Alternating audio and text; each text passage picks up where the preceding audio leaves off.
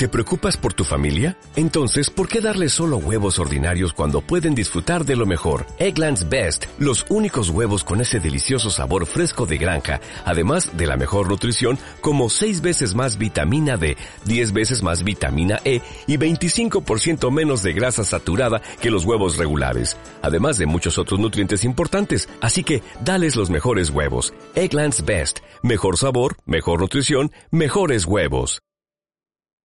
Derek. You can see you're very emotional.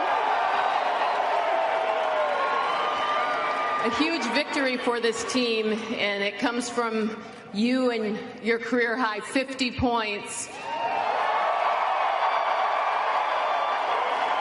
What does it mean to you, Derek?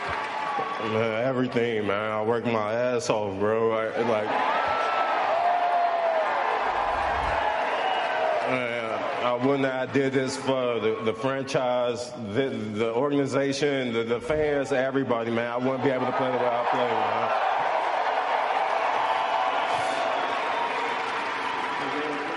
Derrick Rose, aclamado por todo el Target Center. No podía ni hablar a empezar la entrevista. Uno por el griterío y los ánimos de todos los presentes y dos por sus lágrimas, por la emoción que tenía en el cuerpo. El MVP más joven de la historia. Desde entonces una decadencia continua que le llevaba directamente al retiro profesional. Aguantó. Mucha gente decía que por dinero, por mantener ese contrato estratosférico con Adidas. Mucha gente decía, incluidos profesionales de importantes medios, que por qué continuaba, que era lamentable verle así. Y le hemos visto. Le hemos visto muy bien. Le hemos visto pletórico. Esta misma semana. Contra los Jazz, 50 puntos y un tapón definitivo para dejar la victoria en casa, en Minnesota, donde han confiado plenamente en él. Dentro de todo el calvario que están viviendo con Butler apareció esta actuación, esta opción de recuperar definitivamente a un jugador que lleva varias temporadas deambulando, buscando un sitio en el que volver a jugar como él sabe, como él quiere. No volverá a estar al nivel de 2011, de acuerdo, pero se merece la oportunidad. 30 años cumplió hace algo menos de un mes. Todavía le queda mucho por demostrar. La persistencia en persona, el esfuerzo eterno. El antónimo de rendirse es Derrick Rose. Consejo de Administración de Gepeto Brothers.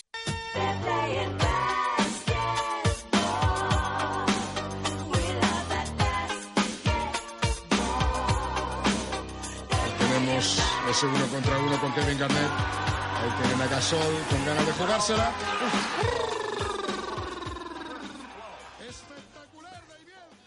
Pero tenemos mucho más, muchísimo más. El universo NBA es inmenso y en Coast to Coast tenemos algunas cosas que os pueden interesar. Warriors y Raptors encabezan sus conferencias. De hecho, lo hacen con mucho merecimiento, jugando de maravilla, incluso no teniendo a su mejor jugador en la casa del rey. Sin Kawhi, pero con Serge Ibaka, donde tiene que jugar, por cierto, los Raptors dejaron muy, pero que muy tocados a unos Lakers que en los primeros 12 minutos no sabían ni por dónde les llegaban los puntos. En la bahía siguen dejando la bola del mundo a Durant y Curry, muy bien apoyados en sus dos más fieles escuderos. Todos sabemos quiénes son. Y si ya cerraba la plantilla con un banquillo de categoría, ahora se le suma un tal Alfonso McKinney. Si el sinónimo de rendirse era Rose, el antónimo, perdón, de rendirse era Rose, este McKinney tampoco se queda corto. De pagar 175 dólares para probar de forma clandestina en la G-League a ser una de las referencias para Steve Kerr en estos primeros 11 partidos, los cuales, por cierto, ha disputado sin excepción.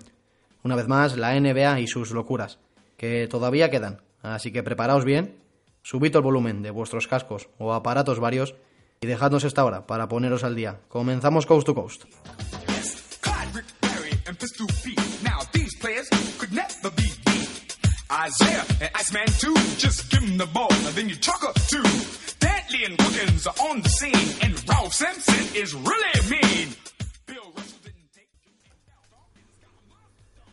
Pues estamos aquí, una semana más, un martes más, desde el estudio 102 de Inforradio de la Universidad Complutense de Madrid, para traeros toda la actualidad, todo lo que mueve el universo NBA con este equipazo que ya mismo os presento. Buenas tardes, compañeros, ¿qué tal?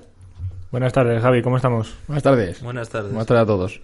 Vaya telita con Rose, vaya telita con, los, con Warriors y con Toronto, pero sobre todo queríamos empezar con, con Derrick, con Super Derrick Rose, que si no te emocionaste viendo lo que hizo, no te gusta esto, para nada. De hecho, vamos, deberías detestar el baloncesto si cuando Rose consiguió lo que consiguió no te emocionaste. ¿Cómo lo viste, chicos? Podríamos decir que hoy es un programa especial de Eric Rose, ¿no? Un poco- Podríamos decir- Un poco programa especial de Eric Rose. Podríamos ya- ya decir, lo iremos viendo a lo queríamos- lo, lo quería dejar en, en incógnita, pero, pero ahora iréis viendo que, que todavía, todavía nos queda bastante de Rose en este programa. Sobre todo eso, de verle al nivel MVP que estuvo, de cómo decayó, de cómo se fue casi la retirada, vi- vimos que tuvo problemas psicológicos y demás, que estuvo pensando incluso en dejar el baloncesto. A verle meter 50 puntos es, es una sensación bastante, bastante importante, la verdad. Yo me lo pasé muy bien, lo disfruté mucho y, me gustó un montón verle a ese nivel otra vez. Fue una pasada. Andrés, ¿tú cómo lo viste? Pues la verdad es que esta actuación es especial, yo creo que es una es ya historia vivida de la NBA y sobre todo qué bonito ver a, a un Rose que ha pasado por tantas cosas malas, tantas lesiones, por ser cortado hasta por Utah y ahora le mete 50 puntos y un, un placer pa- para la gente ver a Rose, al Rose que nos enganchó a la NBA en 2011, que enganchó a tanta gente, verlo así de bien. Exactamente, un jugador que por nuestra juventud pues nos ha marcado bastante porque yo creo que todos nos hicimos un poquito más del baloncesto gracias a Rose y tras el partido que firmó esta semana lo somos aún más, por lo menos yo. Así que esperamos que vosotros también os hayáis, os hayáis reenganchado un poquito a, a esta NBA maravillosa que tanto nos gusta y que, y que vamos a indagar en ella, que vamos a repasar un poquito la actualidad de esta semana desde el martes pasado que cerramos el segundo episodio de esta segunda temporada de Coast to Coast. Ya vamos con el tercero y ¿con quién empezamos esta semana, Juan? Pues como no, empezar con los Chicago Bulls. No Precisamente. Rose, lamentablemente, pero equipo de, que ya forma parte de la historia de, de baloncesto con esa era de Derrick Rose, que luego comentaremos. Eh, pero lamentablemente estos Bulls no pintan tan bien como esos de Rose. Eh, llevan un balance de 3-8, esta semana 1-4. Eh, sinceramente, a nadie le sorprende esto, ¿no? Eh, un equipo con tantas bajas como ahora comentaré y con jugadores tan jóvenes y con una plantilla tan, tan inexperta, por así decirlo, y sin jugadores tan referencia. Es algo que se esperaba todo el mundo. Para mí no es una sorpresa que los Bulls estén aquí. Ahora mismo son el número 12 en el este. Sinceramente, sí, pueden hacer, podrían hacer alguna sorpresa en la liga, algunas victorias, quedar un poco más arriba, pero yo no les veo en playoffs, no les veía antes, en, antes de la temporada y ahora les sigo sin ver. Teniendo incluso a Mark Cannon, Sí, etcétera. efectivamente. Esta temporada han perdido, o sea, esta semana, perdón, han perdido lo- los tres primeros partidos ante Nuggets, Pacers y Rockets y ayer tuvimos un, un buen partido, por lo menos, Sí, un partido sí, sí. entretenido para la gente, con dro- dos, por- dos prórrogas, perdón, ante, ante los Knicks. Eh, en este partido eh, vimos la, la espectacular eh, actuación de Zach Lavin, que está siendo hasta ahora el, el jugador de referencia, como todo el mundo se esperaba, como su contrato le exige que sea. Eh, con 41 puntos, 4 rebotes, 4 asistencias, 2 tapones y 3 robos en 49 minutos, casi 50 minutos de partido. Bárbaro, Que sabiendo cómo es Lavin físicamente, no, no sé cómo le afectará, pero porque es una bestia, pero 50 minutos a cualquier jugador de la NBA le tiene que dejar destrozar para los siguientes. Pero Lavin está haciendo, está haciendo una temporada muy buena, pero muy buena entre comillas, ahora lo vamos a comentar, porque lleva 27,9 puntos eh, por partido, que una, en anotación está jugando increíble, es el sexto máximo anotador de la NBA. 5 rebotes, 3,4 asistencias y bastante bien en porcentajes, con 47,4 en tiro de campo y un 35% en triples, que habría que mejorarlo, pero bueno, y Eso a sobre todo lo más desta- destacado, 35 minutos por partido, que es muchísimo, pero es lo que siempre se le ha achacado a Lavin desde su comenzar Sí, la, sí, la sí. NBA, que es el eh, es un jugador que que hace muchos puntos, hace muchas estadísticas, pero no termina de ser lo bueno que debería ser para, para su equipo siendo una estrella. De momento en el, en el PER eh, está, siendo, está haciendo un menos 6,5 para su equipo, que siendo la estrella es algo que, que te sorprende un montón, ¿no? Igual que vimos esta estadística hace poco de, de LeBron con los Lakers, que está jugando el equipo eh, relativamente peor cuando en- en- está en cancha que cuando está fuera, pues él igual, por lo menos esta temporada está- está mejorando. El año pasado hacía un menos 7,2 promedio la temporada pasada.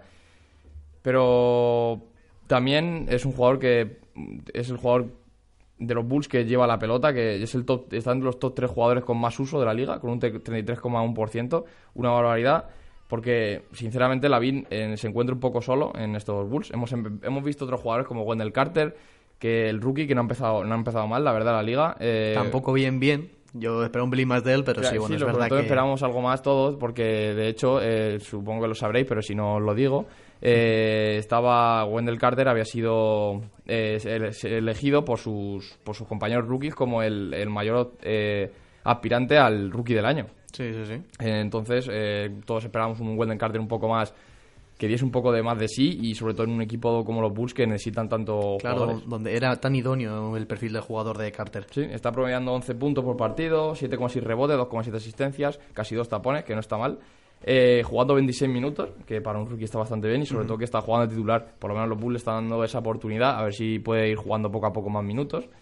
Eh, y el que no ha tenido problemas para esto de los minutos, que yo pensaba que iba a tener una, un problema con los minutos esta temporada, es Jabari Parker. Está jugando más de 30 minutos por partido, que no sé si le estarán forzando, sinceramente él ya se ve bien físicamente, que ya sabemos que ha pasado por muchas lesiones. Y eso, 14,4 puntos, 6,3 rebotes. A ver, a ver, a ver si vemos un Jabari más, más bestia, más como el Jabari que veíamos en la universidad y como el Jabari que todos queremos ver. Y, y- pero sinceramente es una, una situación difícil para los Bulls, teniendo en cuenta que, que están sin Chris Dunn y sin Larry Markkanen, los jugadores muy importantes, sobre todo Larry Markkanen, que fue el, el jugador franquicia el año pasado. Y Totalmente. siempre me gusta terminar esto con datos interesantes, o no datos interesantes, perdón, datos buenos del equipo, pero sí, sinceramente está buscando- prometedores, por lo menos. y es, es que es muy difícil de encontrar nada porque está casi en el top 20 solo, en plan top 20 negativo de todas las de todas las estadísticas. Son el 22 en offensive rating, 25 en defensive rating, 25 en net rating. Es que están en todos Mucho peor- rating bajo los que- 10 peores equipos de la NBA en todo. Entonces, sí, sí, sí. yo no sé, no sé si vosotros veis algún dato positivo que se recupere Marcanen, pues único. Pues yo Si creo no, que no, la figurita que tienen fuera del estadio, la de Jordan, poco más que... Jordan en el equipo, lo único bueno que tiene, No, porque- pero sí es verdad que, hombre, ya hemos hablado de Lavin, de hecho creo que hace poco también le trajimos, y pues es bueno, es un jugador que aporta mucho dato, aporta mucho tal, pero pero es que se me parece mucho a, a, vamos, a su homónimo en Minnesota, precisamente, que es Towns, por así decir, que es que son, bueno, son dos jugadores, mucho dato, pero les falta un poquito de... de- vamos, no te voy a decir importancia, porque importancia la tienen, está claro, pero pero de, de una, de una influencia positiva en el equipo. Sí, sí, por ahora, eso- eso Poco más se puede falta. sacar de estos Bulls. Esperar a que se recupere bien Markkanen, esperar a que todos los jugadores jóvenes que tienen cuadren bien, que Wendell Carter, pues bueno, vaya prosperando, etcétera. Es un equipo que tampoco se puede sacar mucho más. No sé cómo lo veis, Andrés y Adri. Yo por arrojar un poquito de luz a, a estos Bulls, he de decir que los partidos que he visto, por ejemplo esta última semana, compitieron hasta el final y les ganaron en el último segundo los Denver Nuggets que van 8-1. O es que 9-1, claro, os iba a decir que las tres derrotas... Sí, eh, Quiero decir que 107. compiten Han los partidos, equipos- compitieron también contra los Knicks en dos prórrogas. Es verdad que los Knicks no, no son el nivel de Denver, pero sí que es verdad que yo les veo capaces de competir contra equipos potentes. Otra cosa es que el nivel de sus jugadores dé para lo que dé. Lavin está muy solo. Wendell Carter está muy solo, pero sí que es verdad que a lo mejor cuando vuelvan, Car- eh, perdón, Mark Cannon y, Y Chris Dunn, y Chris sí. Dunn, pues sí que pueden dar ese, ese salto de calidad, no para entrar en playoff, no creo, pero sí para poder competir y ganar más partidos, que no tengamos todos este tremendismo con los creo. Exactamente, claro. A ver, yo creo que es eso, que lo que hay que tener mu- con este equipo es, es paciencia, igual que, Sí. oye, el año pasado, por ejemplo, se me parecen un poco a los Sacramento del año pasado. Este año, pues ahora además hablaremos de ello, y están subiendo, pero tienen que intentar hacer ese, ese desarrollo, cuadrar bien sus piezas, que cada jugador encuentre bien su sitio, eh, buena química, sobre todo la buena química, yo creo que es muy importante con estos jugadores tan jóvenes. Poco más que añadir de estos Bulls. Es verdad que es un equipo competido, han jugado contra precisamente conjuntos nada fáciles. Así que, oye, paciencia con ellos. Y nos queda otra sorpresita de Bulls que ya luego traeremos, me parece, ¿no? Andrés y Juan. Tenéis por ahí Eso parece. sí. algo, algo preparadito por ahí. Así que vamos a continuar con, con otro equipo que estaba en el este, ¿no, Adri? Sí. Vamos a continuar con el antónimo de los Bulls, que son los Milwaukee Bucks. Justo, yo creo que es un Eh, modelo a seguir precisamente para Chicago. Pues sí, la verdad.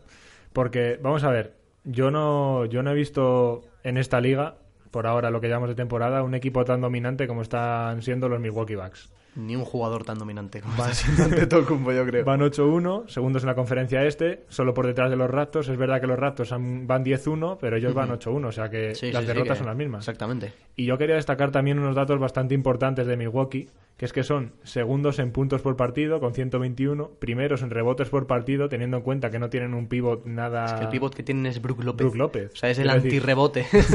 que el tío que está llevando este liderato Sí, sí, a los sí. Bucks es Giannis Antetokounmpo, que ahora hablaremos de él. Totalmente. Son terceros también en asistencias por partido, Y esto les lleva a un dato bastante importante en este último partido, que fueron la, la paliza a los, a los Kings, perdón, que quedaron 144 a 109, que tuvieron a 8 jugadores por encima de los 10 puntos. Muy Esto se debe a que mueven mucho el balón, a que implican mucho a los jugadores y a que dan un montón de asistencias por partido. Como hemos dicho, le dieron una paliza a los Kings, liderados por un tal Giannis Antetokounmpo, que nos suena un poquito a todos, Algo, algo. Que hizo un triple doble, 26 puntos, 15 rebotes, 11 asistencias. Eh, la cantidad de rebotes que coge este tío para ser un jugador que no es center, a mí me parece una, Es una barbaridad. alucinante. Y sobre todo el cómo los coge, porque bueno, puede, puede pasar como pasaba con, con Rose, que es que le dejaban a él el rebote, pero es que de verdad tiene algunos, sobre todo en, en- en ataque, algunos rebotes Sí, sí. de pelear, de meter la mano en el último ju- en el último momento, en el sitio preciso para arañarle ese, ese rebote, precisamente a pivot, a pivots especializados en el rebote y se los quita. De hecho, recuerdo un par de. Ya la temporada pasada, recuerdo un par de putbacks que hizo. Que, por ejemplo, de Andre Jordan le hizo uno de Sí, sí, sí. rebañarle el balón y machacársela por encima a de Andre Jordan. Y es que le da es igual. que no estamos, no estamos hablando de, No, un no, enano, no. precisamente. Me parece un poco injusto para los demás equipos, pero bueno. Es como- tendrían que subirle de liga como hacen las categorías Sí, sí, sí, inferiores. Exactamente, pero no, ya no se le puede subir más a este, a este bicho. No, desde luego. También el juego de Milwaukee me encanta porque mueven, lo que hemos dicho antes, mueven un montón el balón, juegan muy al ataque, juegan muy ofensivo y lo que hemos dicho antes, ocho jugadores por encima de los 10 puntos. A destacar, en el último partido Eric Bledsoe metió 17, que no, es- no está dando el nivel que se esperaba cuando se le fichó porque sí que es verdad que es un buen base y tal, pero se esperaba un poquito más de él. Y luego tenemos otra figura muy importante de, de Milwaukee que es Chris Middleton, Gracias. que promedia 19,2 puntos por partido. Tenía que tocar a Middleton. Sí, sí, es una maravilla jugador. Middleton es un jugador complementario que a mí me parece de los mejores de la liga. Perfecto, o sea, donde vaya ante Tocumpo se Sí. lo tiene que llevar. Si alguna vez se va, que no creo, porque ya ha reconocido que él quiere centrarse en el baloncesto expresamente, se tiene que llevar a este tío. A mí Chris Middleton me parece eh, de las segundas espadas de las mejores de la liga porque es un tío que siempre sabes que te aporta esos 19-20 puntos que necesita un equipo más allá de su estrella. Y sobre todo sin tema de egos, o sea, no es de estos jugadores que quita la bola para subirle. Exacto. O sea, él sabe su labor, la sabe perfectamente y. y Él tiene pone. su rol de tirador, de, él sabe que tiene que aportar sus puntos porque el equipo los necesita, porque no van a depender solo de Antetokounmpo. Y luego no flaquear en defensa. Exacto, y, ya y el está, tío y lo cumple y muy perfectamente. bien. Correcto. Eh, puntos débiles de estos Milwaukee Bucks. La única derrota que tuvieron fue contra los Celtics. Fue un partido que no fue, Fue muy extraño, reñido porque estuvieron a 15, 16 puntos. Luego en el último cuarto es verdad que remontaron y se llegaron a poner a 4. Pero no. Fue muy no- extraño, sí, No sí. fue un partido que dijéramos que podían. Yo no les vi la sensación de que podían competirlo. Y yo les veo una carencia muy, muy clara. Lo que hemos comentado antes, les falta un center. Les falta Sí. un intimidador porque tienen a Brook López, que es verdad que el tío es grande y tal, pero no. Pero intimidar lo que es intimidar, intimidar. intimida poco. Bastante poco, la verdad. Tienen a Brook López y a Tom Maker, que bueno, Tom Maker se No espera acaba de mucho más arrancar. de él. O sea, No acaba de arrancar. es un, un tío muy grande, un tío muy potente físicamente, pero que no, no da el nivel que se, que se le espera. Incluso John Henson también es otro Sí. jugador que está un pelín atascado ahí. John Henson también.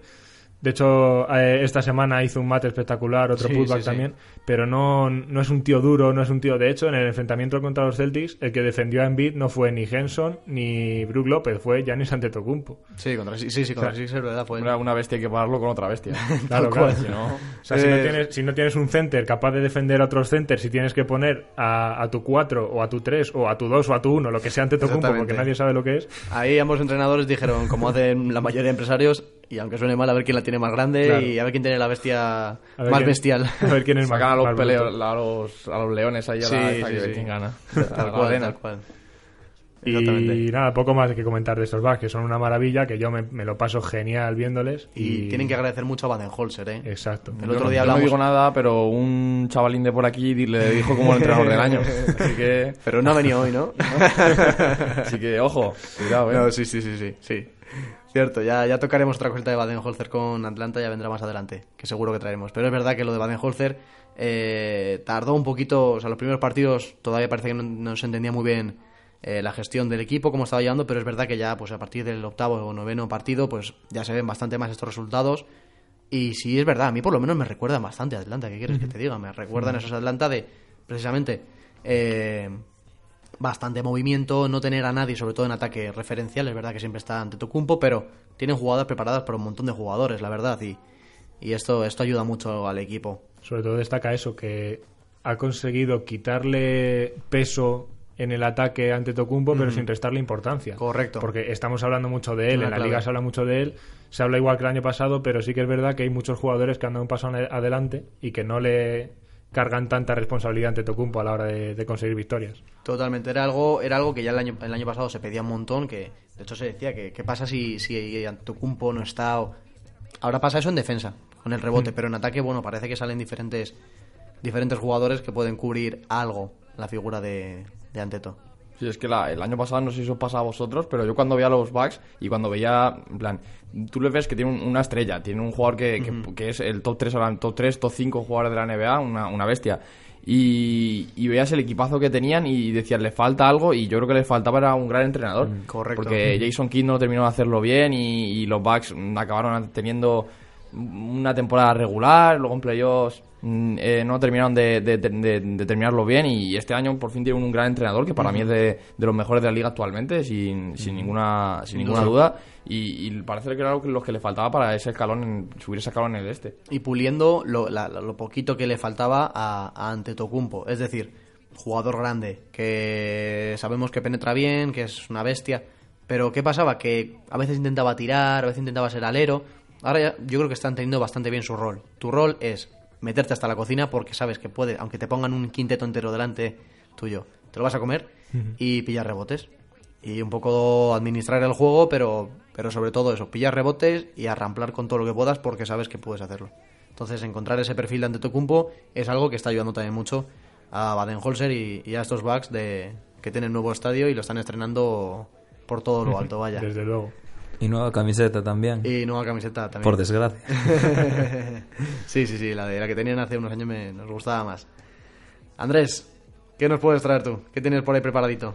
Pues yo traigo a una de, de momento las sorpresas de este inicio de temporada y son los Sacramento Kings, que Correcto. están sorprendiendo a más de uno, yo incluido, lógicamente, porque nadie se esperaba que después de realizar campañas tan lamentables como la pasada, y la pasada, y la pasada, y la pasada, que empezasen ahora con un, con un buen par- con un buen récord, que van ahora mismo 6-4, salvo la paliza contra los Bucks, que Ya tocaba también. ya hombre, tocaba también, al fin y al cabo son Ay, los Bucks. Tienen que que es un- devolverles a la realidad, yo creo. Exactamente, que los Bucks son uno de los equipos más fuertes de Sí, la competición, sí, sí, por lo menos el que más en forma está. Y bueno, así unos datitos de los Sacramento para poneros un poco en situación. Ahora mismo van con un récord de 6-4, quintos de conferencia en el todopoderoso este. Y están jugando muy bien, sobre todo en ataque. Van segundos en porcentaje en tiros de campo y en triples. Y es el equipo que más rápido juega de la liga. El que más posesiones por minuto juega, que son 106 por partido más o menos. Pero Así a ojo, ¿no? Así Arriba, a abajo. ojo, no, más o menos, sí, sí, pero por encima de equipos como Warriors, Rockets, que son eh, los que impusieron este estilo tan Sí, rápido sí, en la sí. liga. Y bueno, unos puntos a mejorar sobre todo de Sacramento como equipo en general. Luego pasamos a los jugadores. Es el porcentaje en tiros libres, porque ahora están con un 65% en tiros libres, Ostras. que es el de un pivot Ostras. mediocre. O sea, tienen bastante tarea ahí por delante. Ni siquiera sí, de sí. Andre Jordan. No, no, ya, ya, ya nos ha pegado un repaso Ahora Jordan. ya no, ahora ya no nos vale el, el no Haka vale Jordan. el ejemplo. O sea, por ejemplo, para ponerse un poco en situación, contra Utah, el primer partido de temporada perdieron contra Utah 123-117 y fallaron seis tiros libres, que significaría una hipotética prórroga. Sí, bueno, jugar con esas cositas No siempre- vamos a meternos ahí, pero bueno, es un dato que quería Sí, sí, sí. resaltar. Y en rating ofensivo son eh, el duodécimo mejor equipo de la liga. En defensivo flojean un poco más, eh, el décimo noveno mejor equipo de la liga que, bueno, no tienen grandes defensores, pero por lo menos en ataque dan la talla. Como claves, como jugadores claves de estos nuevos Sacramento Kings, tenemos que mencionar obviamente de Aaron Fox, que es el líder absoluto del equipo, que está jugando a su mejor nivel desde que llegó a la NBA en su corta carrera. Se le esperaba 19 también este plus. Sí, porque el chaval tiene un tiene unos recursos en ataque y además en defensa muy rápido, muy físico. Y este verano se nota que ha trabajado en el tiro de media distancia y de larga Mucho, distancia. nota y, mucho, sí. y está ayudando mucho al equipo. 19 puntos por partido, 5 rebotes, 8 asistencias. Y queda como el, el baluarte de, de, estos, de estos Sacramento Kings. Como mejor anotador del equipo tenemos a Buddy Hill, con También, un 53% en tiros de campo, 48 en triples. Se está metiendo una barbaridad, está jugando muy muy bien en ataque. En defensa no tanto porque sabemos que es un poco sus carencias, pero bueno, parece que mostró un cierto proceso respecto a la pasada temporada. Qué, qué palabra eh, más, más bonita para el baloncesto. Sí, sí, sí. Buddy Hill, que es un rookie que llegó con muchísimas expectativas. Mucha gente tenía ahí un tío que metía 25 puntos en universidad, que metía prácticamente todo lo que tiraba. Y al llegar a la liga, a mí me decepcionó bastante. Los Pelicans no lo hizo muy bien. Las, la, la- a mitad de temporada fue traspasado para conseguir a, a y, y tampoco es que lo hiciese de lujo en Sacramento. Salía más como sexto hombre, pero ahora que no está Bogdanovich como titular, parece está que está demostrando que quiere quedarse con ese puesto de titular. Lo está aprovechando muy bien. Sí, sí. Y el tercer jugador que cabe resaltar de los Kings es Nemanja Bjelica, el MVP de la Euroliga que está jugando de manera espectacular, está haciendo de todo en ataque, 14 puntos, 3 asistencias, 6 rebotes, 56% en tiros de campo y más de 50% en triples, o sea, está jugando de lujo, a- anota muchísimo, también está defendiendo bastante bien, jugando como 4 al lado de Cowley Stein y sobre todo le aporta esa versatilidad a los Kings que quizás el año pasado con Zach Randolph, un veterano ya de, 30 de 36 años jugando de ala pivot, pues había que jugar lento tal y Biaricha se está adaptando muy bien a este a estos nuevos Sacramento Kings Incluso subiendo la bola pastilla. con mucha rapidez, o sea que... Sí, sí, sí, porque sabemos que es capaz de ello y por fin, aunque ahora quizás sea un poco tarde ya, con 30 años, parece que está empezando a despegar su carrera en NBA. Es que a, Sí, mi- sí, a Minnesota le sale todo mal, ¿eh? Es que Pero no sale nada bien, lo hace o sea, todo mal. rematadamente, rematadamente mal todo. No tiene ningún sentido que Sí, ahora sí, Jelica sí, se, sí. se ponga a jugar a este nivel y el Es año pasado increíble. Minnesota si estaba. iba a ir a, se iba a volver a Europa, porque aquí, pues eso, Sí, en la sí, NBA, sí, la sí, verdad sí. es que no se le veía eh, mayor prosperidad. Y mira, aquí le De hecho, tenemos ahora. tuvo, tuvo un momento en el que dijo que te- y había firmado con los Sixers, luego dijo no, que, claro, no, claro. que se iba a Europa. Hasta luego que llamó repente Llamó Bradovich y se fue a... O sea, Bla- Vladovi- eh, Sí, perdón, Me he liado. Ya, llamó de repente se fue para allá y, y le ha salido muy bien. la Y verdad. mira, no, no, le ha salido genial. De hecho, un nivel espléndido. Sí, de sí. hecho, vamos, para nada se esperaba que tuviera este rendimiento. Lo primero, porque en esa posición era indiscutible Bagley. Que iba a estar Bagley ahí sí o también. Eh, parece que el tema de elegir jugadores grandes a Sacramento no le está saliendo muy bien, porque hace poco también la Visier, eh, el propio Colisten, bueno, ahora está despegando, pero es verdad que hay que tirarle de la cuerda. Eh, con Buddy Hill, lo que tú comentabas, eh, desde el principio se le esperaba mucho más, pero bueno, ya por fin está, está despegando. Así que oye, será ese nuevo Bogdanovich, es verdad, pero están aprovechando bien sus piezas. El único, el único pero, lo de Bagley, bueno, y el gran pero es la defensa. Ellos saben que tienen que jugar a meter puntos. O sea, saben Sí. que en defensa no van a ganar, está clarísimo. Entonces, bueno, puede ser que. Yo creo que le, pues. Que, que eran que los, ter- los terceros con, con mayor anotación, me parece, ¿no? Sí, pues Estaban en el- andan en el top 5 en el top 5 de anotación. Entonces, bueno, ellos tienen que jugar a eso porque saben que a defensa no van a jugar. Así que, pues oye, si pueden mantener esa media de 100, 110, 115, no van a estar en playoff, yo creo.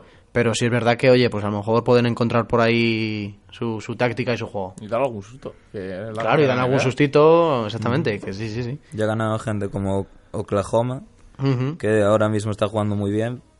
Y Bueno, hoy juega bien, mañana, se mete veremos. Ahora 20 con la lesión puntos de en su propia No tiene nada canasta. que ver, Westbrook. Sí, ya, sí, es sí. verdad, es verdad también. Bueno, un poco las Sí, sí. decepciones de los Kings. Para mí, una de las grandes decepciones es Scala Visier, Sí, que no sé por qué no le dan minutos.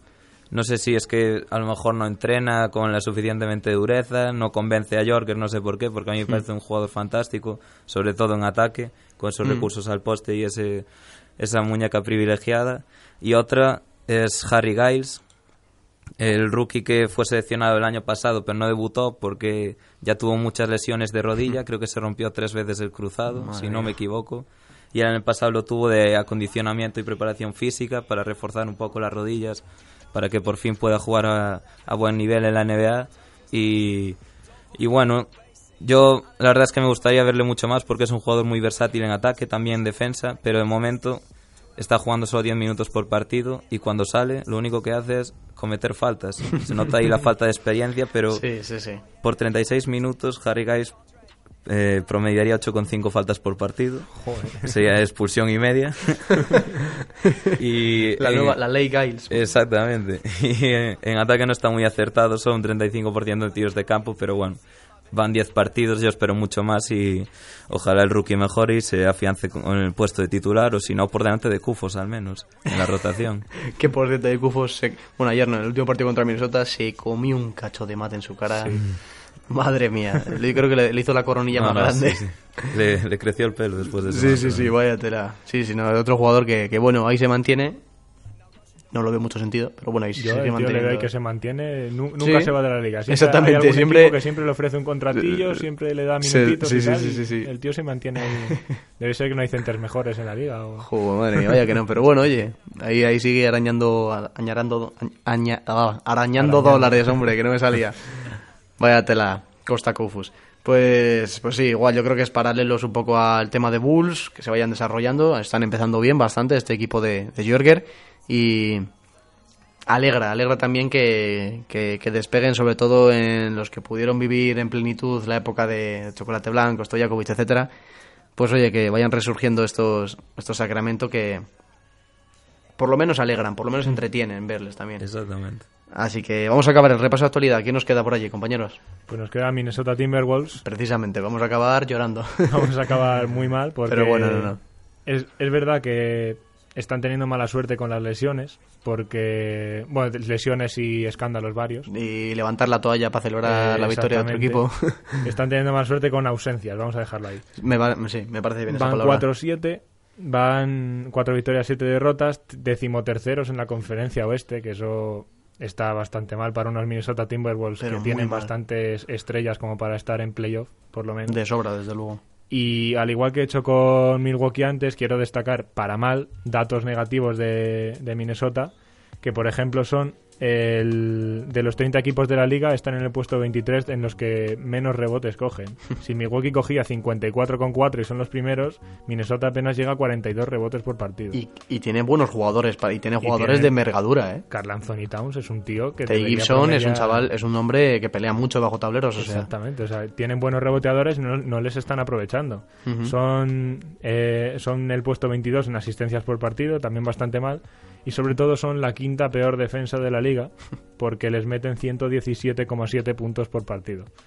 Esto es una salvajada, porque un equipo que tampoco está plagado de talento, y más cuando no está Jimmy Butler, tiene que jugar a defender, y más entrenado por Top Thibodeau Por tips, exactamente. que es un, es un entrenador que basa sus equipos en la defensa y que sea la quinta peor defensa me sorprende.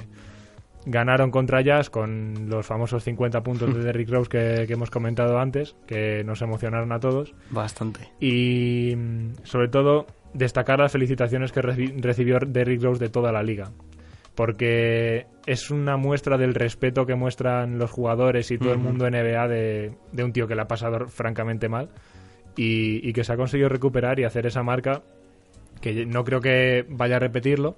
Ojalá sí, pero- Ojalá sí, pero sí que es verdad que es un ejemplo de, de no rendirse nunca, de luchar y de que si, si se quiere, se puede. Sí, sí, sí, la verdad, eso muestra, pues, lo que tú has dicho, el respeto y sobre todo eh, el... No me saldrá ahora la palabra, pero bueno, sí, el respeto que le tienen a este jugador, la admiración, era la palabra que... La admiración que, que le tenían, porque es verdad que eso, la temporada que firmó para el MVP fue espectacular y, oye, una maravilla. A mí me encantó. También eh, los Wolves perdieron contra Golden State, perdieron contra Blazers, perdieron contra Clippers. Sí que es verdad que contra Golden State les faltó Rose, que se lesionó en el minuto 5 o 6. Eh, contra Blazers no tuvieron ni a, ni a Rose ni a Balder, porque Balder decidió que no jugaba. Es- Ah, sí, se rumoreó que había exigido que le traspasaran, que no jugara más, pero luego contra Clippers volvió a jugar. Ya. Entonces ya no sabemos qué creernos. Si se va a ir, si se va a quedar, si pide el traspaso, si no, Es no todo lo muy sabemos. extraño. Entonces, eh, novedades, actualidad de los Timberwolves. La situación de Balder, como hemos comentado, no sabemos nada. Porque unos medios dicen una cosa, otros medios dicen otra. Balder desmiente, Balder afirma. De repente contra Golden State, cuando el equipo va perdiendo, eh, la gente empieza a agitar sus pañuelos y Balder empieza a agitar También. la toalla también. Como mofándose de su propio equipo, yo no lo entiendo Eso, muy bien. eso ya es de traca, o sea, eso... A eso Es fue. y es que de repente, en otra entrevista, dice que dice de sus compañeros I love this motherfucker, que quiere decir como que Sí, sí. quiero a estos cabrones. Exactamente, O sea, sí, sí. No sé, o sea, no, me tienen completamente despistado Jimmy Butler. Es de locos.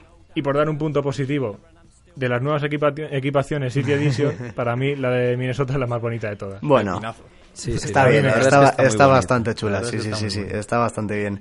Por dar Sí. un puntito positivo de estos Sí, sí, sí, porque sí, porque lo de Butler es que es, in- es inentendible. O sea, yo, yo no lo entiendo. En- en Porque- otra cosa no, pero en las, en las camisetas le mete una paliza a los no así. Bueno, pero, pero ya, solo en eso. Solo había, que, había que dejarles algo, al menos que hagan marketing. Vaya tela, es, pero es verdad que, que- que- ya, ya el tema mosquea, sobre todo, sobre todo con, con lo del otro día de Warriors. No puedes faltar el respeto de esa manera. Así, bueno, querrás a tus compañeros, pero haciendo eso, desde luego, desde luego que no, y sobre todo desvirtúas mucho el, el baloncesto, la competición. Bueno, saldrá ganando él por, por algún lado, por algún lado él saldrá ganando, pero pero es verdad que un partido, ¿no? El otro día luego la semana pas- la semana pasada contra Lakers se sale y ganan gracias a él. Es todo muy extraño, es todo Sobre muy todo extraño. que no puedes faltar al respeto a tu equipo así y si de verdad piensas así, aparenta que no, por lo menos. ¿no? Exactamente. Sé profesional, por así Exactamente. decirlo. Sí que es verdad que estando en la cancha es súper profesional y es el mejor jugador de su equipo. Por Eso te iba a decir, sí, sí. Pero yo Pero quiero fuera- ver a Butler también fuera de la cancha guardando las formas, por lo menos. O sea, ya no Veremos te digo si respetando, pero... veremos si guarda las formas y, y saca lo que tiene que sacar, que, que es el baloncesto, que es su juego y, y lo bueno que es. Vamos a pasar a la siguiente sección que, que tiene algo de, de. No, si tienes que añadirme algo, No, no, algo no, Adri, perfecto. pues lo dicho, vamos para allá. Escucha el mejor deporte en Inforadio, El Graderío. ¿Por qué? Porque os ofrecemos la mejor información. ¿Por qué? Porque contamos con el mejor equipo. ¿Por qué? Porque analizamos la actualidad de una forma diferente. No sé por qué. Por eso es el mejor. El graderío en Inforadio.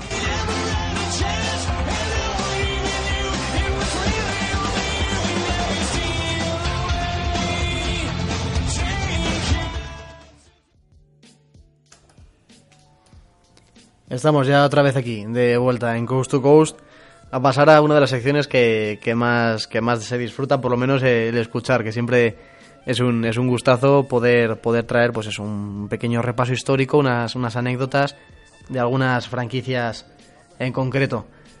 Precisamente esta semana, ¿qué nos toca?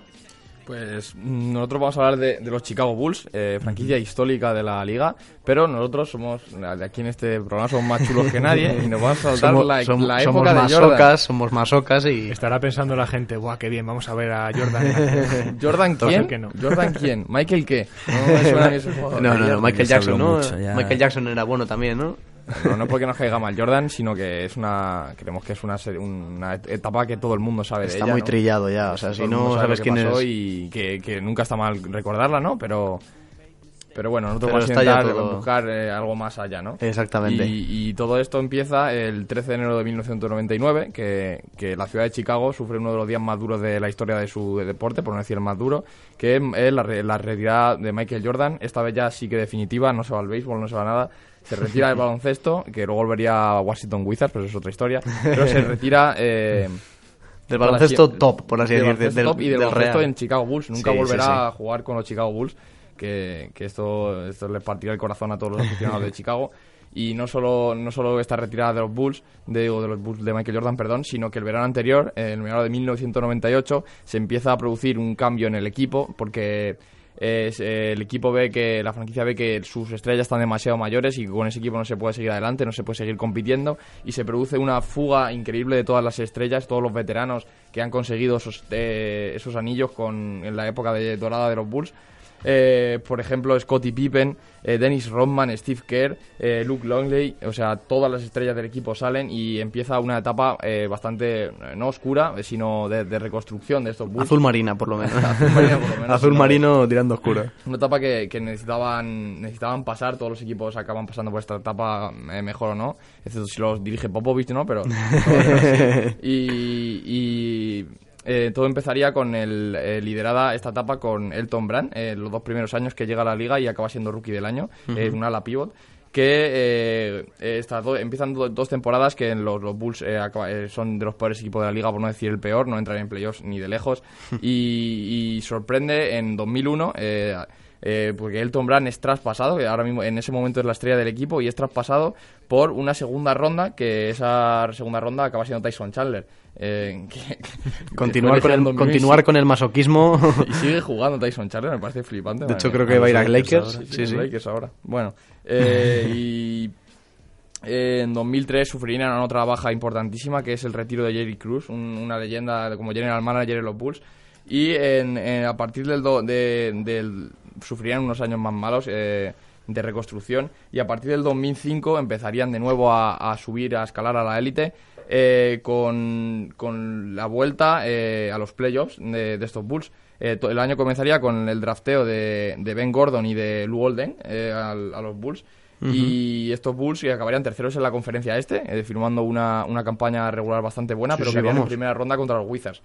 Eh, en 2006 volverían a, a playoffs, pero caían entre Miami Heat, los Miami Heat de Wade, que después ganaría el campeonato. Equipazo Y también. En 2000, se- la 2006-2007 se volverían a encontrar con ellos y se tomarían la venganza metiéndonos un 4-0 increíble en primera ronda, No, arrasándolos. Una buena y barrida a los campeones. Una barrida a los, a campeones actuales de la en esa época, pero perderían la siguiente ronda contra los 4-2, pero el dato positivo que se llevan es que mm, era la primera ronda que pasaban sin tener a Jordan. La primera ronda de playoffs que pasaban sin tener a Jordan. No, y 4-0 encima, ya ves, madre mía. Eh, y bueno, en la 2008-2009 los Bulls draftean a, a un chavalito que se llama Derrick Rose. A un chavalito que nos tiene enamorados. A la rosa más bonita del baloncesto. Básicamente. Y la victoria con la que llega Rose es espectacular porque llega siendo la gran sensación de la universidad, promediando 20 puntos por partido, llevando a su equipo a la final, que solo le arrebató el título un tiro de Mario Chalmers icónico en Kansas. Mario Chalmers, ¿dónde está uno y dónde está Mariette, otro? madre mía. Pero al fin y al cabo él metió la canasta y bueno, Rose se quedó sin su campeonato universitario.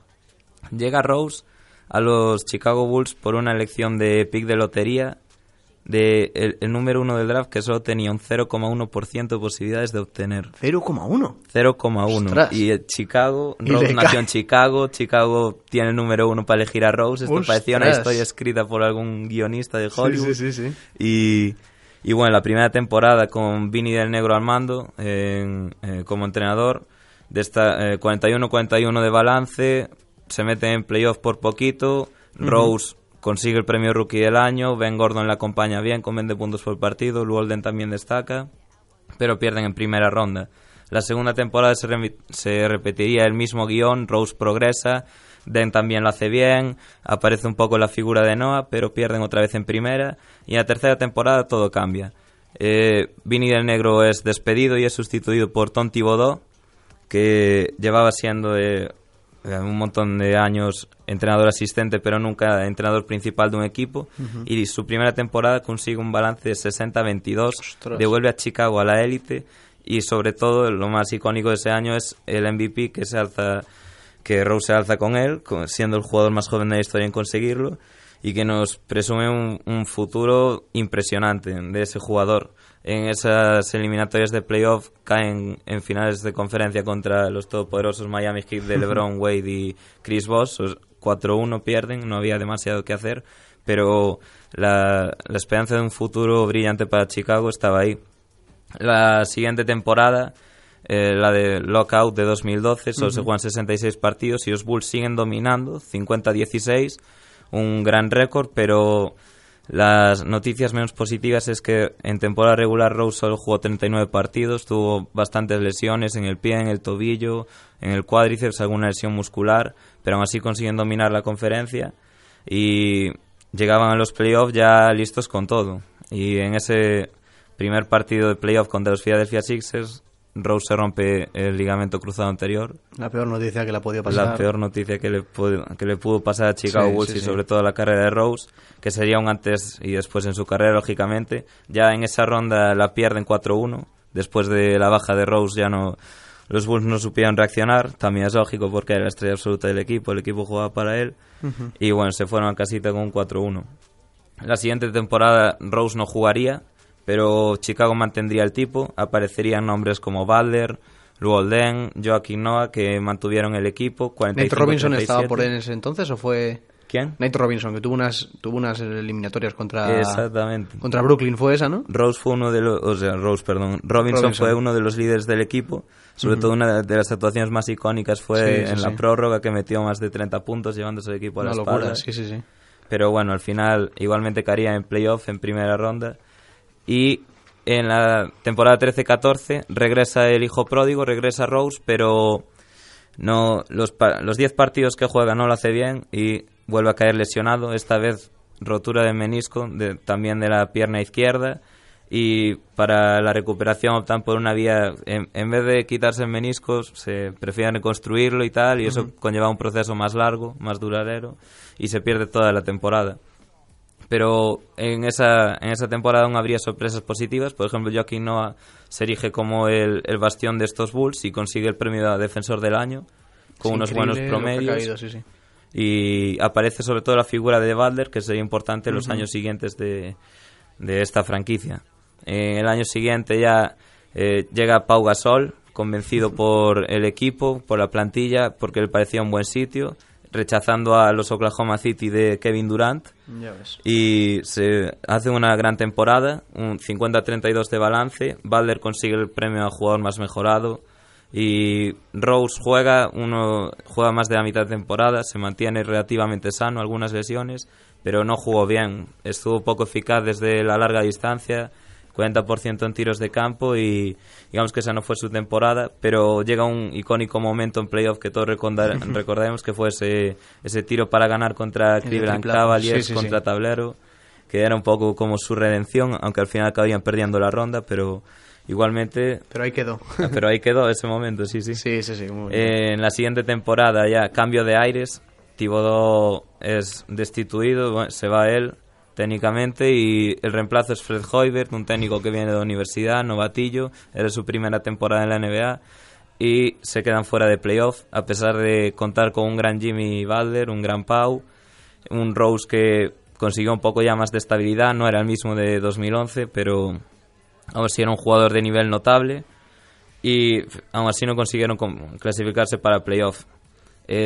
El verano de, de, ese, de ese mismo año llegaría un gran cambio y es que la franquicia se deshace de Derrick Rose y lo manda a los Knicks a cambio de prácticamente nada, como eran jugadores como Justin Holiday y otro más que ahora mismo no recuerdo, pero vamos, que no era Sí, quita, del el, nivel de quita Rose prácticamente porque sí, la verdad es que Sí. fue... Dejan a ir a Noah en la agencia libre, también se va a los Knicks con Rose y forman un, un curioso trío bastante peculiar porque ninguno tiraba triples y en la NBA actual eso era un poco delito, que está conformado por Butler, Wade y Rondo. El experimento le sale, mm, yo diría que bastante mal. Wade no da el papel como líder, como vuelve a su ciudad. Butler sí, Butler se hace una temporada increíble y se conforma como uno de los mejores jugadores de esta liga. Y en playoff llegaron a ir ganando 2-0 a los Celtics, pero se lesionó Rondo y los Celtics le dieron la vuelta de la tortilla, 4-2. Y ahí comenzaría otra nueva reconstrucción para Chicago Bulls. Traspasan a Butler a cambio de Lavin, un pick 7 que se convertiría en Markkanen. en Markkanen y, y Chris Dunn, que venía a hacer una temporada muy decepcionante en Minnesota, que al principio parecía que el que salía ganando con todo era Minnesota. Y ahora la situación está bastante al revés. Los Chicago Bulls parece que tienen un buen futuro y Minnesota está prácticamente en crisis, como comentó Adri antes. Y bueno, esta temporada ya no se clasifican para playoff, vamos, 27-55, pero lo único, la esperanza era de Markkanen, Lavin volvía de una lesión de cruzado también, como la que sufrió Rose, y bueno, esa temporada dentro de lo que cabe poco se podía hacer. Y ya llegamos a la presente temporada, en la que tenemos a un Lavin brillando como, como jugadorazo, como principal candidato al MIP, y Markkanen lesionado, pero bueno, 3-8 de balance, aún habrá que esperar unos añitos para volver a Chicago en la élite. Nos- nos- todavía nos, nos esperan, sí, algunos añitos por delante para poder verles, pero, pero, pero es increíble cómo la baja de, de Rose les, les sumió tanto esa lesión, les, les hundió tanto. Totalmente. Y una, sobre todo una rabia, una rabia enorme porque es verdad que cuando estaban, pues eso, en plenitud este, este Rose junto con Noah ya despuntando, Pues oye, es verdad que prometían, prometían un equipo sobre todo duradero porque también eran muy jóvenes en ese momento. Y con Den también, luego Den estaba jugando muy bien, salía por ahí Jimmy Butler, que parecía que tal. Carlos Busser también aportaba bastante en esa época. Se lesiona Rose, se va Noah, que bueno, ya vemos en lo que está Noah, a todo menos al baloncesto. Y, y una auténtica lástima que hayan caído tanto estos, estos Chicago Bulls, la verdad. Yo Sí, creo que era un equipo... No se había visto un jugador así en muchos años. Era la esperanza de, ya no solo de los Bulls, sino de la NBA. De Sí, ver, sí, sí. De ver un, un jugador tan joven dominar con esa potencia, con, el- con ese poderío toda la liga. A mí me pilló Me pilló un poco joven, pero bueno, eh, ahí está. Yo pero atrajo muchísima gente. Me enganché la NBA un poquito más por él.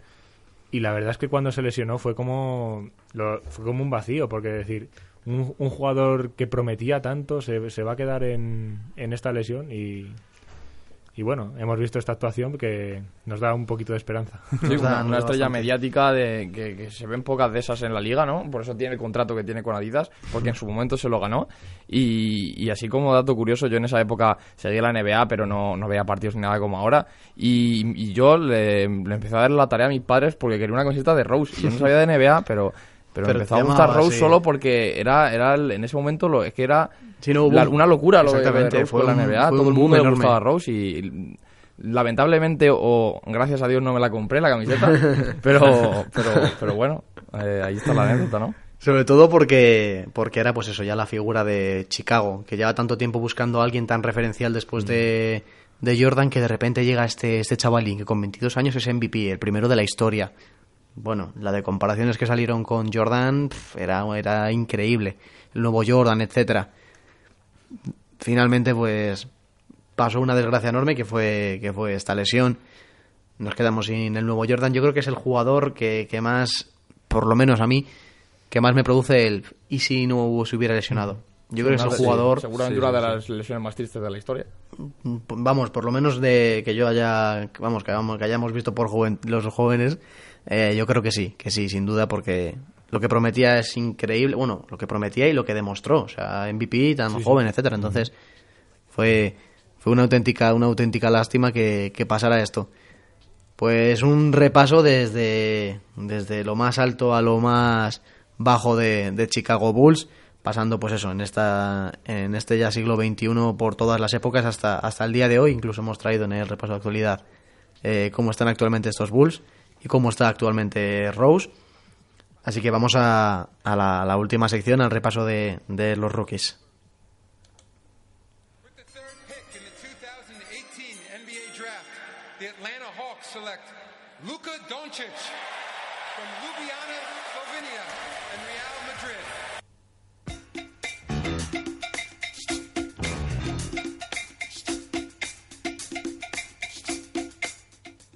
No vamos a hablar otra vez de Doncic, tranquilos, es la cabecera de... Es la cabecera de... Bueno, un poquito le iba a tocar, pero nada, nada, muy poquito. Es la cabecera de, de esta última sección con la que con la que solemos acabar esta temporada, con, con los rookies. Y en vez de traer jugadores personificados, vamos a... Lo que hemos preparado es eh, la situación de, de los tiradores rookies, de los mejores tiradores rookies, bueno, mejores o también peores por, por algún aspecto. Y precisamente eh, no, no le quería traer a Doncic, pero es que me obliga, me obliga, me obliga a traerle Luca, que es el, el jugador que, que, más triples ha intentado, pero es que es también uno de los que, vamos, el mejor triplista ahora mismo, tanto por intentados como por efectividad, si se hiciera una, una relación, por así decir, y, y tiene un 39% habiendo tirado 61 triples, que oyes el 61 y dices, bueno, vale, 61 triples pero es que, eh, por ejemplo, Trey Young, que sabemos que es un no parar eh, en cuanto a, triples, ha tirado 56 y tiene un 32%, o sea, ha metido 18.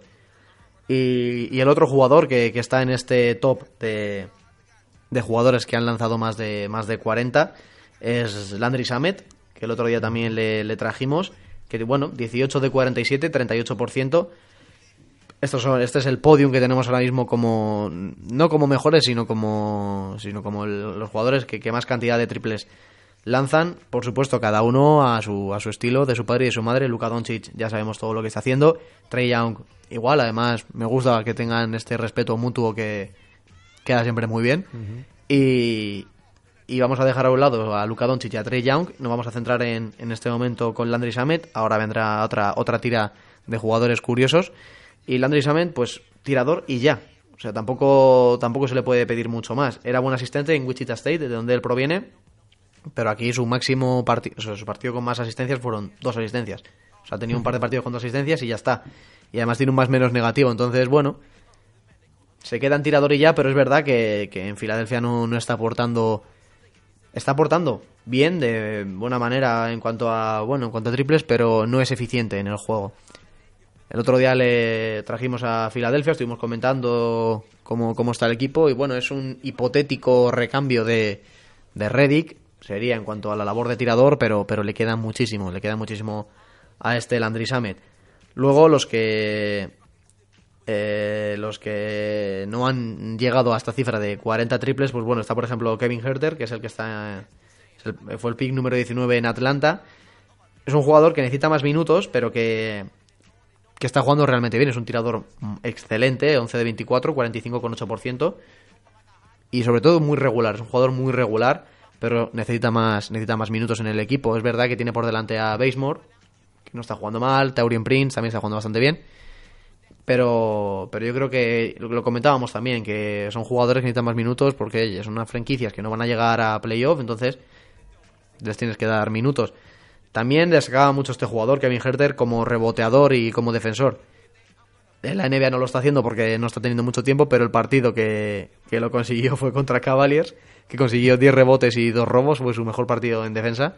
Pues Cavaliers todo el mundo va a aprovechar a, sacar a sacar datos y, y bueno, lo aprovechó bastante bien este Kevin Herter que, que jugó muy bien. Otro que quería destacar es Alonso Trayer, 8 de 18, 44%. Eh, jugador que no se drafteó, que curiosamente quedó fuera de, de la selección. Aprovechó bien Knicks y bueno, es un jugador que tira poco, prefiere penetrar. De hecho, yo creo que Juan, como fiel seguidor a Knicks, no, era, era, Soy era aquí el, señor Andrés, el señor Sí, Andrés, sí, sí. perdón. Como fiel seguidor a Knicks, no sé cómo le verás. No, no, de momento lo está haciendo muy bien, sobre todo saliendo desde el banquillo. El tío se nota que tiene talento para anotar y yo creo que por eso va a tener hueco en esta liga. Pero eh, vamos, el tío, una que tiene, una que se la tira. eh. No la pasa, pero ni queriendo. Uno de sus referentes es Marcus Morris, posiblemente. Probablemente. que todo lo que pilla se lo juega. por cierto, fue su primera titularidad en los Knicks, ¿no? Si no me equivoco. Sí, sí, sí, sí, sí. Y bueno, tiene mucho impacto en el juego. De hecho, es uno de los jugadores que, que más impacto alcanza de estos rookies en, en su equipo. No es un gran tirador, prefiere penetrar. Penetrar le gusta bastante y además lo hace con, con muy buenos porcentajes. Así que, oye, un, también un uno de los rayitos de sol que sale en Nueva York. Para acabar con, con estos jugadores que, oye, están tirando bastante cantidad de triples y, y más o menos con, con buenos porcentajes es Michael Bridges, un jugador que tenía muchísimas ganas de ver, que me decepcionó un montón que al final se fuera a Phoenix, o sea, le, enco- le encontraba en, en Filadelfia es que era perfecto, o sea, lo que estábamos comentando de Rose con Chicago, este, este chaval igual, porque eh, él es de allí, su madre incluso creo que estaba traba- que trabajaba en, en- en el equipo de Filadelfia, me parece que en, en el equipo de limpieza, estaba dentro de la organización y, y- y es que era clavado, clavado para lo que necesitaban los Sixers. Una pena que finalmente, pues bueno, decidieran traspasarlo por, por Zaire Smith. Ya sabemos la suerte que tiene Filadelfia y el draft en la primera temporada de todo jugador que llega. Lesionado Zaire Smith. Hablamos de este Michael Bridges que lleva 10 de 24, 41,7%, buen porcentaje. Pero, pero sobre todo gracias a- al último partido que, que tuvieron contra Memphis en el que anotó 4 de 5, Ujú. pero le, le está faltando regularidad porque el resto de partidos está bastante flojo. Mantiene su buen hacer con los robos, es un jugador que en Villanova ha destacado muchísimo en el, en el aspecto defensivo, por esto le venía también a Sixers precisamente, pero no con los rebotes, que también era un gran rebotador, pues es que se le están poniendo por delante pues Ariza, TJ Warren, sobre todo de Andre Ayton. Entonces, en este aspecto se está quedando un poco, un poco flojo.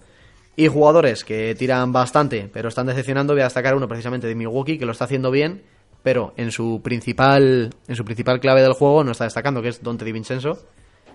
El- también el referente en, en cuanto a triples en, en eh, la NCAA. ¿Eh? Campeón de la NCAA. Campeón de la Y NCAA, MVP de la exactamente. final. Y MVP. Sí, verdad, donde al final fue, la, fue el MVP. Eh, entonces, eh, bueno, no está destacando tanto en el triple, lleva un 28,6%, 10 de, 20 10 de 35. Pero sí en, en cuanto a rebotes, está aprovechando un poco este vacío que se crea con los pivots. Y bueno, aprovecha y creo que tiene de media unos 4, incluso 5 por partido, o sea que muy bien.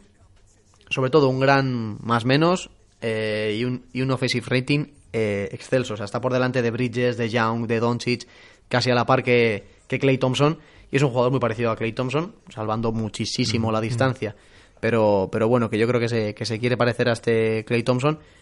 Y estos son un poco los jugadores más curiosos en cuanto al triple, ya sea porque han sido especialistas y no están destacando, porque bueno, porque se están manteniendo. Todos jugadores muy, muy importantes, sobre todo en equipos que, que están encontrando bastante bien, bastante bien su, su hueco. No sé si queréis destacar en, en concreto a uno u otro, No, pero yo creo que Yo solo destacar el que me está gustando un montón eh, Okogi, el...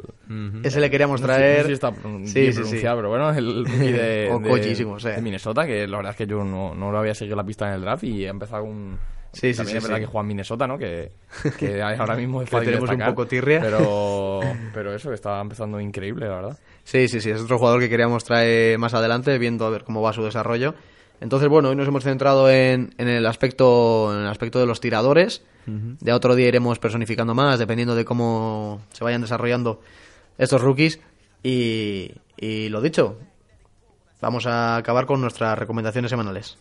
Games for signing your rhyming on the dotted line, idolizing guys in 94. A guppy in a freshwater pond, I'm still in motion to evolve into a shark that a car is waving. Bueno, la semana pasada os dejamos unos cuantos partidos que al final han resultado, han resultado ser, ser grandes partidos. Eh, destacamos, por ejemplo, el que teníamos en la última noche, el Celtics Nuggets, que finalmente 48 puntazos de Jamal Murray, partidazo. También se destacó el Raptor Lakers, hemos abierto prácticamente con él después de obviamente la maravilla de Rose.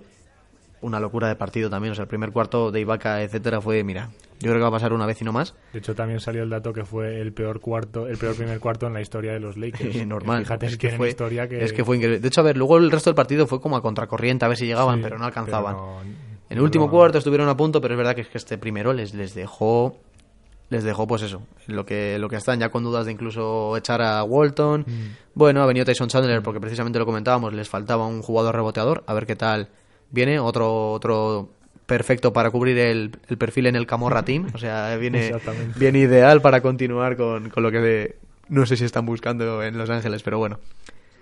Recomendaciones, Juan. Bueno, yo empiezo con. Yo soy muy pesado con el este, así que la mayoría son el este. Básicamente porque no, no porque me guste más el este, sino porque creo que el horario es el que el más accesible Es para todo el mundo, sí, ¿no? sí. Porque manera ponerte a ver un partido de los güeros a las cuatro y media, que yo lo hago, ¿sabes? Pero la mayoría de gente no lo hará. Entonces. La gente eh, normal, la gente que tiene un poquito de el inteligencia. este. Eh, por ejemplo, eh, el miércoles a las 2 te he puesto un Filadelfia-Indiana. eh, dos equipos Sí, que deberían sí, sí. ser eh, de los eh, que deberían competir en estos playoffs del este. Eh, Indiana empezó muy bien la temporada con un Oladipo que ha sido eh, que me arruinó, jugador de me la arruinó semana. la noche del sábado contra los Celtics. Es el mejor jugador de la, de la semana, que no, no lo hemos comentado. Y, y bueno, contra Filadelfia con un Joel Embiid, que está ahora mismo, creo que es el segundo o el tercer máximo anotador de la NBA. Es siendo un center, está jugando un nivel increíble. Bueno, si- sigo con un eh, Bucks Golden State Warriors, ahora mismo dos de los mejores equipos de la competición. El jueves a eh, a las dos y media. Muy bueno.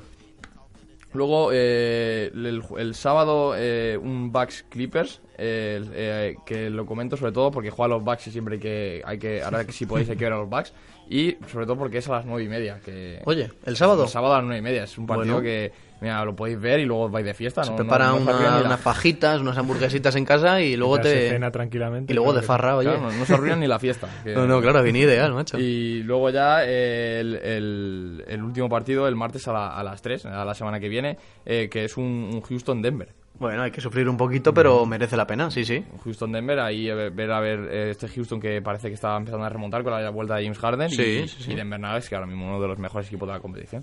Sin duda, sin duda. La verdad es que está, está siendo una, una maravilla lo de Denver. Muy buenas recomendaciones de, de Juan. Pasamos a, a Adri.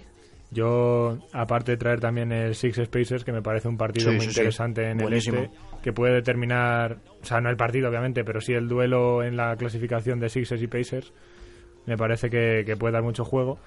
Eh, también traigo el- la madrugada del jueves al viernes a las 2, tenemos un Oklahoma Rockets, que es un muy buen partido. Curioso. Los dos llevan un récord similar. eh, los, los Thunder van 5-4 y los Rockets 4-5. No han empezado como se esperaba. Es verdad que los Thunder han, estas últimas, estos últimos días han dado un salto de calidad. Pero habrá que ver cómo reaccionan a la lesión de, de Russell Westbrook que hemos visto esta madrugada que se ha torcido el tobillo de una manera escalofriante. Sí, sí, sí.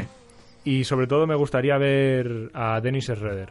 ¿Cómo, cómo asume este, ¿Cómo asume esos este galones? jugador Sí, sí. la titularidad? Porque no, no creo que Westbrook llegue a este partido. Todo es Mm. preesperable, pero cómo asume la titularidad y, y cómo reaccionan los Rockets. Sobre todo me gusta ver si por fin dan ese salto y son el equipo que arrasaba el año pasado. Si Carmelo se pone la Porque- sudadera, el hoodie. si juega con capucha, a lo mejor, Bien, si no- a lo mejor me, tengo ganas de verlo. Y otra recomendación también, los dos equipos con los Raptors que mejor récord llevan, un Nuggets Bucks, que es un muy buen partido Es también. un partidazo, vamos. Y Segundo de cada conferencia Sí, sí, para mí eh, uno de los mejores partidos que se puede ver actualmente.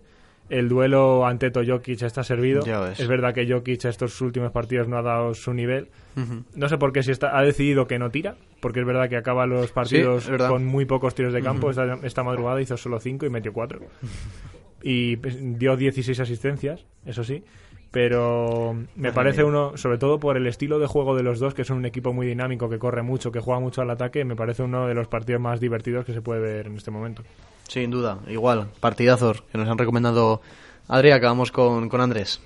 Bueno, yo traigo uno de la madrugada del viernes a sábado, que es un Rocket Spurs, un duelo tejano, que tiene bastante buena pinta porque, como ha dicho Juan, los Rockets parece que están empezando a resurgir. Además ha vuelto el especialista defensivo, salió de la retirada, Sí, sí, el sí. artífice de que forzaran un séptimo partido contra Golden State. Yo diría que en, gran parte es ese señor, que ahora el nombre no me sale. Y, y los Spurs siempre Siempre está bonito de ver a, a DeMar DeRozan y a la Marcus Aldridge, que son dos jugadores que juegan bastante, de manera bastante atractiva. En Porque- ataque, no en defensa. Sí, en ataque. Eh, en defensa Marcus Aldridge da el callo, Sí, ya no intenta. tanto, pero aún así yo creo que es un partido muy interesante de ver. Quizás la hora a las dos y media, un sábado, igual no es tan, tan atractivo, pero bueno, para los amantes de la NBA yo creo que disfrutan ese partido. Seguro, Y- seguro que- Y la madrugada del domingo al lunes a la una de la mañana, un Pacer Rockets, que sería la, la venganza por el partido de ayer, en el que Harden sentenció a Indiana, y veremos cómo se reponen después de, de la derrota de ayer. Oladipo que ayer terminó con 28 puntos, en los minutos finales acabó dando un verdadero espectáculo, pero así no fue suficiente para, para ganar el partido y sobre todo ver a Miles Turner que ayer no estuvo muy fino, solo 7 puntos, 23 minutos. Su entrenador confió mucho más en Sabonis que en él y veremos Normal. si a ese partido llega con más ganas y, y no se deja intimidar por Capela. Mucho Indiana, que seguramente tocará ya traer porque están jugando de una manera maravillosa. Mucho Milwaukee, mucho Houston, partidazos, equipazos y, y recomendacionazas, como se diga, de, de aquí este de, de nuestros colaboradores de Coast to Coast, que como siempre, labor maravillosa. Muchas gracias, chicos. Muchas gracias. A ti, A Javi. vosotros. A vosotros. Para acabar, hoy, hoy empieza la Liga Universitaria, la NCAA, la NCAA, perdón, y, tenemos ya un Duke Kentucky esta misma noche de 6 de, 6 de noviembre, será ya la madrugada del 7, bueno, cuando escuchen esto ya seguramente habrá acabado el partido y, y la semana que viene traeremos este inicio de la Liga Universitaria, comentaremos los mejores equipos, los mejores jugadores, que hay mucho, mucho, mucho que, que tocar, esperamos que hayan disfrutado de, de este, de este programa, de, de este homenaje un poquito también a Derrick Rose después de la semana increíble que ha tenido. Ojalá que se repita las veces que, que puedan. Muchas gracias, que tengan buena semana y les mandamos un cordial saludo desde aquí, desde Inforadio. Adiós. Hasta luego. Chao.